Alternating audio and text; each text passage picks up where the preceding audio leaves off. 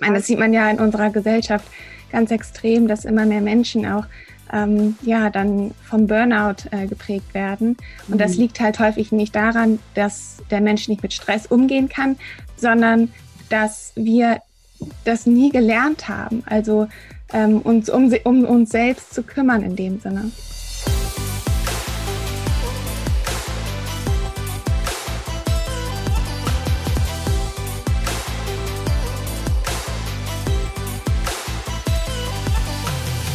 Herzlich willkommen bei Gedankendealer, eurem Podcast, YouTube-Format für das Dealen mit inspirierenden Gedanken rund um die berufliche und persönliche Weiterentwicklung. Mein Name ist Christine und ihr wisst, wir laden Menschen zu uns ein, die die Welt mit ihrer Arbeit, mit ihrer Tätigkeit besser machen und uns dabei wachsen lassen.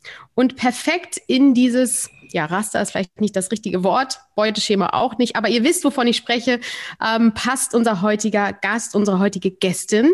Sie ist äh, ja studierte Psychologin, sie ist ein ganzheitlicher Coach, hat noch diverse ähm, ja verschiedene Zertifikate, was gerade auch wichtig ist, um ein gesundes Leben zu führen. Und ihre Mission, die hat mich vor allen Dingen gekitzelt. Und zwar begleitet sie Frauen auf ihrer inneren Reise nach Hause zu sich.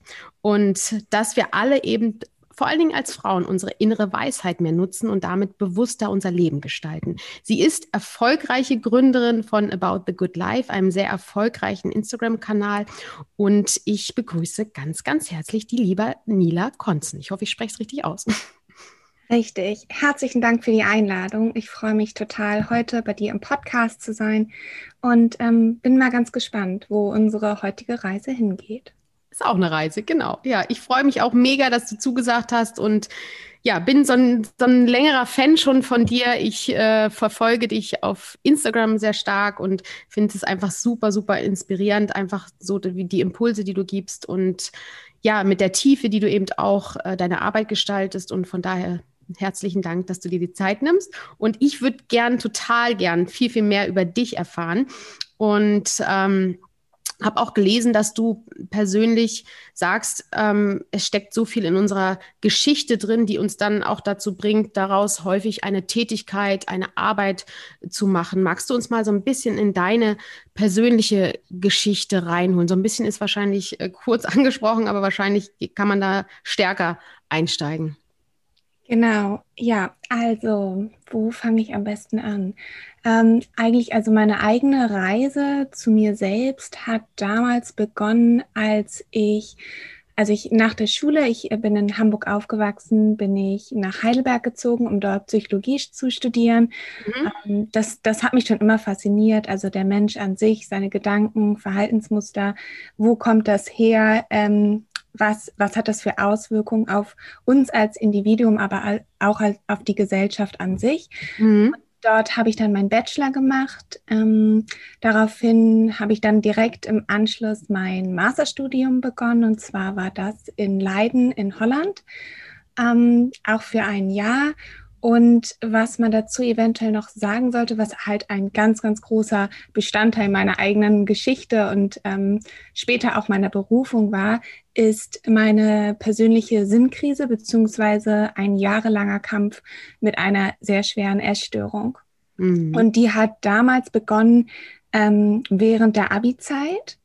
Mhm. Ähm, da war ich auch einmal in der Klinik und ähm, während des Bachelorstudiums ging es mir soweit auch gut. Ähm, ich war in einer glücklichen, glücklichen Beziehung und ähm, ich hatte halt immer schon diesen Hang zum Perfektionismus. Und mhm. meine Essstörung, das habe ich aber erst Jahre später ähm, ja, herausgefunden, beziehungsweise mit, mit viel ähm, Beistand ähm, auch von meinen Eltern und Therapeuten gelernt, ist, dass das immer ein Ausweg für mich war, Dinge in meinem Leben zu kontrollieren, die unkontrollierbar waren. Mhm. Das heißt, ähm, also so, sobald irgendwas äh, in meinem Leben äh, ähm, ja passiert ist, was ich so nicht kontroll kontrollieren konnte, habe ich mich halt immer wieder in diese Essstörung ähm, zurückverkrochen. Und das ging, wie gesagt, über Jahre so. Ähm, ganz massiv ähm, erkrankt bin ich dann ähm, im Jahr 2015. Da war ich dann im oder hatte gerade mein Masterstudium beendet und bin dann auch erstmal wieder zu meinen Eltern gezogen, hier nach Hamburg. Ähm, aber also dann ging es mir auch wieder besser. Wie gesagt, das waren immer so ein, so ein Auf und Ab bei mir. Ähm, dann bin ich nach London gegangen und daraufhin habe ich eine ganz tolle Doktorandenstelle in der Schweiz bekommen. Und dann bin ich daraufhin, weil ich irgendwie immer die Ambition hatte, oh ja, so ein Doktortitel, das klingt ja auch nicht schlecht. Ähm, das war bei mir irgendwie schon seitdem ich klein war immer so, ja, was sehr Besonderes. Und daran, da, danach habe ich irgendwie immer gestrebt und daraufhin bin ich, wie gesagt, in die Schweiz gezogen. Ähm, und da ging es mir dann aber irgendwann so schlecht, dass, ähm, wie gesagt, ich auch nicht mehr arbeiten konnte. Und mhm. die Geschichte ist jetzt noch, ähm, die könnte ich noch so weiterspinnen. Da ist noch so viel zwischendurch passiert, aber im Endeffekt hat es mich dann nach Bali ähm, getrieben. Ähm, und dort war ich tatsächlich dann für sechs Monate und habe sogar meine Yogalehrerausbildung gemacht, meine erste. Mhm. Ähm, genau, weil für mich stand fest, ich möchte nicht mehr in die Therapie. Ich war da damals relativ stur. Ich möchte auch nicht mehr in die Klinik gehen und ähm, ja, ich wollte einfach nur weg. Mhm. Jetzt warst kann man natürlich, ja. Warst du, wie oft warst du denn in der Klinik? Ich war zweimal in der Klinik. Stationär dann auch? Ähm, also genau. Mhm. Und du hattest gesagt, es, es kam immer so die, darf ich da, wenn ich nachfragen darf, die, die, die Situation, dass immer wenn irgendwas war, was du nicht kontrollieren konntest, kannst du uns mal ein Beispiel nennen, was so zum Beispiel der Auslöser dann war? Mhm. Zum Beispiel, als ich gerade mein Bachelorstudium beendet hatte, da hat sich mein Freund äh, von einem auf den anderen Tag per Telefon von mir getrennt ähm, mhm. und wir hatten eine jahrelange Beziehung. Und einen Tag später ist dann mein Opa verstorben, dem mhm. ich leider auch nicht ähm, Tschüss sagen konnte, weil mhm. ich damals halt in Heidelberg war. Und das hat mich schon ganz schön belastet, aber ich habe das dann immer runtergeschluckt. Ich habe gesagt, das ist alles okay, das ist jetzt Teil meines Lebens und ähm, mhm. es geht weiter. Und insofern habe ich mich dann aufs nächste Studium konzentriert. Ähm, ja, habe versucht, immer die besten Noten zu schreiben und bin da aber immer mehr vereinsamt. Mhm. Genau, und habe mich sozusagen in mir selbst verkrochen. Mhm. Was meinst du so, ähm, welche Rolle so diese Leistungsgesellschaft, also wir, wir wachsen ja darin auf, ähm, mhm. so wie es so klingt für mich, ähm, so dieser Druck, äh, aber auch gar nicht so diese, diesen Druck bewusst zu leben, also wahrzunehmen, sondern einfach so rein in dieses System und dieses Streben danach und in das nächste zu stürzen. Hat das, spielt das, hat das da eine Rolle gespielt oder diese Ganz gewiss. Ja. Mhm. Ähm, und auch, ich finde gerade, wenn man daran denkt, ich meine, das muss ja gar nicht bewusst sein, das passiert ja so viel im Unterbewusstsein, ja. ähm, dass wir einfach so schon erzogen werden, beziehungsweise äh, bestimmte Normen und Regeln an die Hand gelegt, äh, uns gelegt wird, wo wir eigentlich nie lernen, ähm, ja, uns, uns selbst zu erkundschaften. Also es geht viel darum, die besten Noten und die Leistung mhm. oder der Erfolg dann später im Berufsleben wird halt immer auch gemessen am, an den Noten, am Gehalt, an deinem Durchschnitt und mhm. ähm, es wird weniger, also meiner Meinung nach, auf den, auf den Menschen an sich geschaut. Ja, total. Ich meine, das sieht man ja in unserer Gesellschaft ganz extrem, dass immer mehr Menschen auch ähm, ja dann vom Burnout äh, geprägt werden. Und mhm. das liegt halt häufig nicht daran, dass der Mensch nicht mit Stress umgehen kann, sondern dass wir das nie gelernt haben. Also ähm, uns um, um uns selbst zu kümmern in dem Sinne. Mhm. Ja, und die einfach von, von den Zielen her einfach wahrscheinlich äh, in den häufigsten Fällen Ziele haben, die uns gar nicht erfüllen, die eigentlich gar nichts, gar nicht wirklich was uns auftanken, uns auffüllen, sondern wirklich nur so, so ein äußeres Ziel sind, weil die Gesellschaft oder alle anderen das auch anstreben. Und das führt dann zu dieser ja, mehr oder weniger auch kognitiven Dissonanz, dass ich eigentlich das gar nicht lebe, was ich eigentlich vom Inneren her vielleicht, wenn ich es mal nachspüren würde, ähm, empfinden würde. So, so merke ich das ganz häufig so im Umfeld, dass das auch bei einigen dazu führt, ähm, unglücklich zu sein, obwohl ja eigentlich äh, so ein klassischer, schöner Weg von außen da ist. Richtig, ja, mhm. und ähm, ich treffe auch auf immer mehr junge Frauen gerade. Mhm. Ähm, ich bezeichne das immer als Quarter-Life-Crisis. Damals gab es die Midlife-Crisis, beziehungsweise die gibt es auch immer noch. Dann war es meistens so, dass man ja im mittleren Alter dann irgendwie das erste Mal sich wirklich Gedanken gemacht hat und reflektiert hat, indem man halt in diese Ruhe kehrt was, was mache ich hier eigentlich und mhm. wer bin ich überhaupt? Und heutzutage fängt das schon viel früher an. Also mhm. gerade zwischen 20 und 35 sind ähm, häufig Frauen, die zu mir kommen, die, die gar nicht mehr wissen, wer sie eigentlich sind und was ihnen überhaupt Spaß bringt. Das passiert häufig, wenn sie dann das erste Studium hinter sich haben und in die Berufswelt einsteigen und sehen, oh, das, das, warum habe ich das überhaupt gemacht? Also das bringt mhm. mir überhaupt gar keinen Spaß. Und mhm. ja, dann können halt auch verschiedene psychische Störungen auftreten. Ähm, ja. Mhm. Und dann natürlich auch, ja, das ist ähm, Teil, ja. Nee, du zu Ende. Und das ist halt auch Teil meiner Arbeit, mhm. dass ähm, also die Psychosomatik, dass man nicht mhm. nur darauf schaut, okay, was, was passiert im Kopf, was sind deine Gedanken, deine Glaubensmuster, sondern eben auch, und das war das, was ich damals in meinen Therapien immer vermisst habe, ähm, den Körper mit einzubeziehen. Und ähm, genau daraufhin habe ich dann ja auch noch die Ausbildung zur Yogalehrerin gemacht, die ich eigentlich nur für mich selbst erstmal machen wollte, mhm. die, mir auch, die mich auch immer noch begleitet. Und ähm, ja, ich weiß gar nicht, wo ich ohne meine tägliche Yoga-Praxis heute wäre. Ähm, genau, und, und dann habe ich halt noch die, die, das Fernstudium zur veganen Ernährungsberaterin vor anderthalb Jahren abgeschlossen. Hm, so schön, cool. Ich, ich versuche mich weitestgehend auch vegan zu ernähren, so zu 99 Prozent. Sehr cool. Finde ich so wichtig, seinem Körper auch das Richtige zu geben und das auch zu lernen. Ne? Ähm, jetzt vielleicht so, weil das gestern, nur so eine Frage jetzt, weil die gestern bei mir privat aufgetaucht ist. Meine Tochter meinte gestern, als wir so auf der ähm, Abendessen äh, auf der Terrasse gesessen haben, hat sie so an ihren Unterschenkeln äh, gewackelt und meinte so, Mama, ist das Speck? Ähm, und ich dachte so, mh, ich so, nee, das ist einfach, das ist einfach dein, dein Bein und das ist ja jetzt gerade, der Muskel ist nicht angespannt, deswegen äh, ist er jetzt natürlich auch, dass er sich bewegen kann. Ähm, und war so, okay, wo kommen jetzt einfach so diese Gedanken her? Die ist neun. Und frage mich natürlich jetzt auch, wo, wo kann ich sie gut stärken, dass sie auch ein gutes Körperbewusstsein bekommt und ähm, jetzt einfach für sich gar nicht so in diese Gefahr gerät, sich nur an diesen äußerlichen Maßen nur zu messen und jetzt dieses Beauty-Klischee irgendwie auch für sich als, als, als Ideal zu sehen. Also da werde ich so ein bisschen hellhörig gerade und ich weiß nicht, wie das so in deiner Geschichte, ob das eine Rolle mitgespielt hat oder ob die Essstörung jetzt nicht unbedingt was mit körperlichen Idealen zu tun hat, sondern wirklich so als Ventil, wie du sagtest, wenn du was nicht kontrollieren konntest. Ähm, aber wenn du da vielleicht noch einen Tipp hast, bin ich dir total dankbar. Na klar, also bei mir persönlich war es eher so, ich war immer schon sehr, sehr, sehr, sehr schlank. Mhm. Ähm, also hatte das damals eigentlich oder auch immer noch wenig damit zu tun. Aber was ich dir eventuell oder auch allen anderen Müttern, mhm. äh, bei denen so eine Situation auftreten könnte, empfehlen kann, ist, ich meine, man, man schaut sich ja erstmal an, wo kommt sowas her und mhm.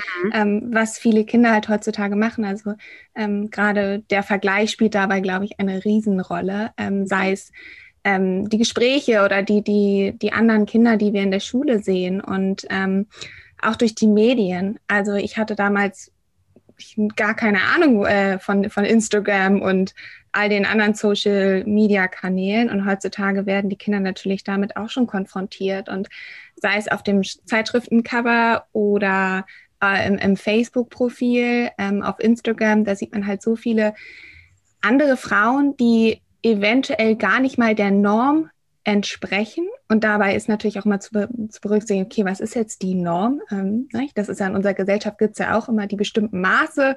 Mhm. Und ähm, da würde ich einfach, also als ich persönlich als Mutter würde da ganz behutsam mit umgehen und aber auch in die Konfrontation treten, also ähm, bestimmte Fragen stellen so mhm. ähm, und das nicht abwerten.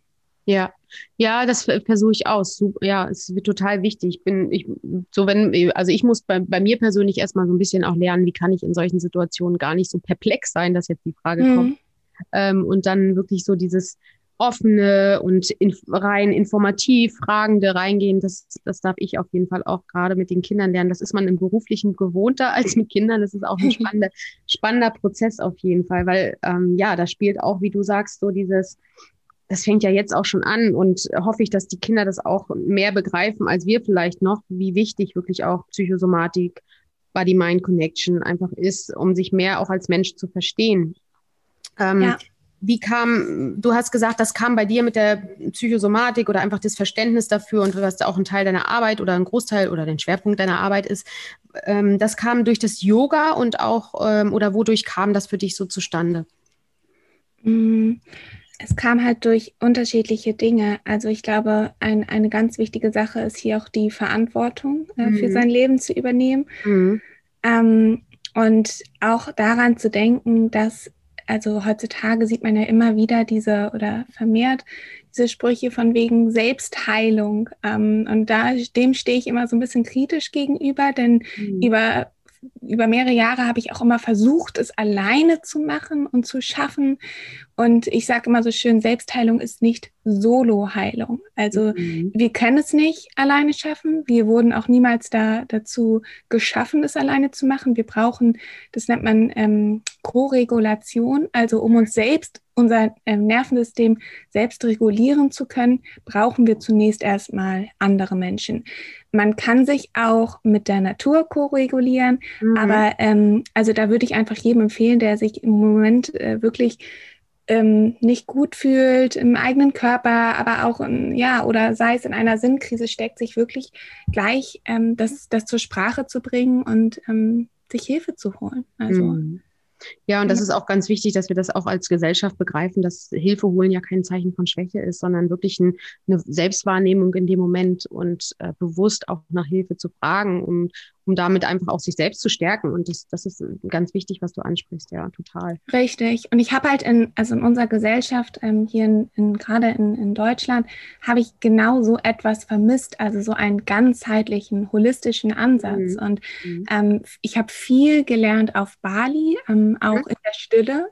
Jetzt nicht nur durch ähm, die Yoga-Praxis, also die Asana, sondern hauptsächlich auch dadurch, dass ich viel reflektiert habe, über mich, mein Leben. Ähm, genau, das war eigentlich damals so der intensivste Teil meiner Reise zu mir selbst, würde ich mal sagen. Mhm. Schön, schön. Wie lange, wann, wann war das? 2019, meinst du? Genau. Ja, schön. Also, ja, also das, das, erste, das erste Mal auf ja. Bali war ich 2017. Mhm. Und ähm, dann war ich aber auch die, die kommenden Jahre bis dann 2019 nochmal da ja, ich, das ist wahrscheinlich einfach nochmal ein anderes Lebensgefühl und was, da öffnet sich ja dann auch viel, viel mehr, um einfach mit sich zu sein. Ne? Mhm. Genau, und das habe ich mir damals so als Mission gesetzt, dass ich gesagt habe, okay, ich möchte das, was ich da auf Bali gelernt habe, auch gerne hier irgendwie mhm. aufbauen. Also hier im deutschen Bereich. Jetzt war das natürlich ähm, durch die Corona-Pandemie etwas schwierig im, im letzten Jahr, mhm. aber ähm, ja, das ist so, das ist immer noch meine Mission, das irgendwie hier auch vermehrt ähm, ja, zu verbreiten. Mhm.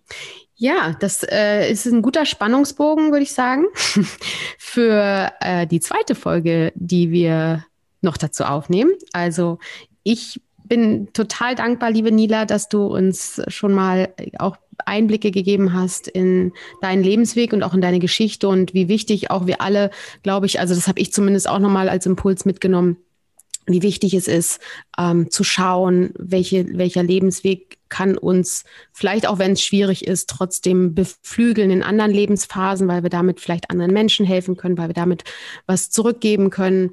Und ähm, das fand ich sehr, sehr beeindruckend bei dir, einfach jetzt gerade nochmal zu erfahren, wie, wie das miteinander zusammenhängt. Also von daher ganz, ganz vielen Dank für deine Einblicke und auch die Offenheit. Sehr gerne. Ihr Lieben, wenn ihr ähm, die Folge sehr sehr inspirierend fand, äh, macht gerne einen Screenshot, wenn ihr es gerade über einen Podcast hört oder auch bei YouTube schaut. Teilt es gerne in Social Media. Wir freuen uns, wenn einfach die Botschaften und die Menschen, die Geschichten dahinter weiter geteilt werden und wir uns gegenseitig noch mehr inspirieren. Und wir beide, Nila und ich, sagen erstmal Tschüss.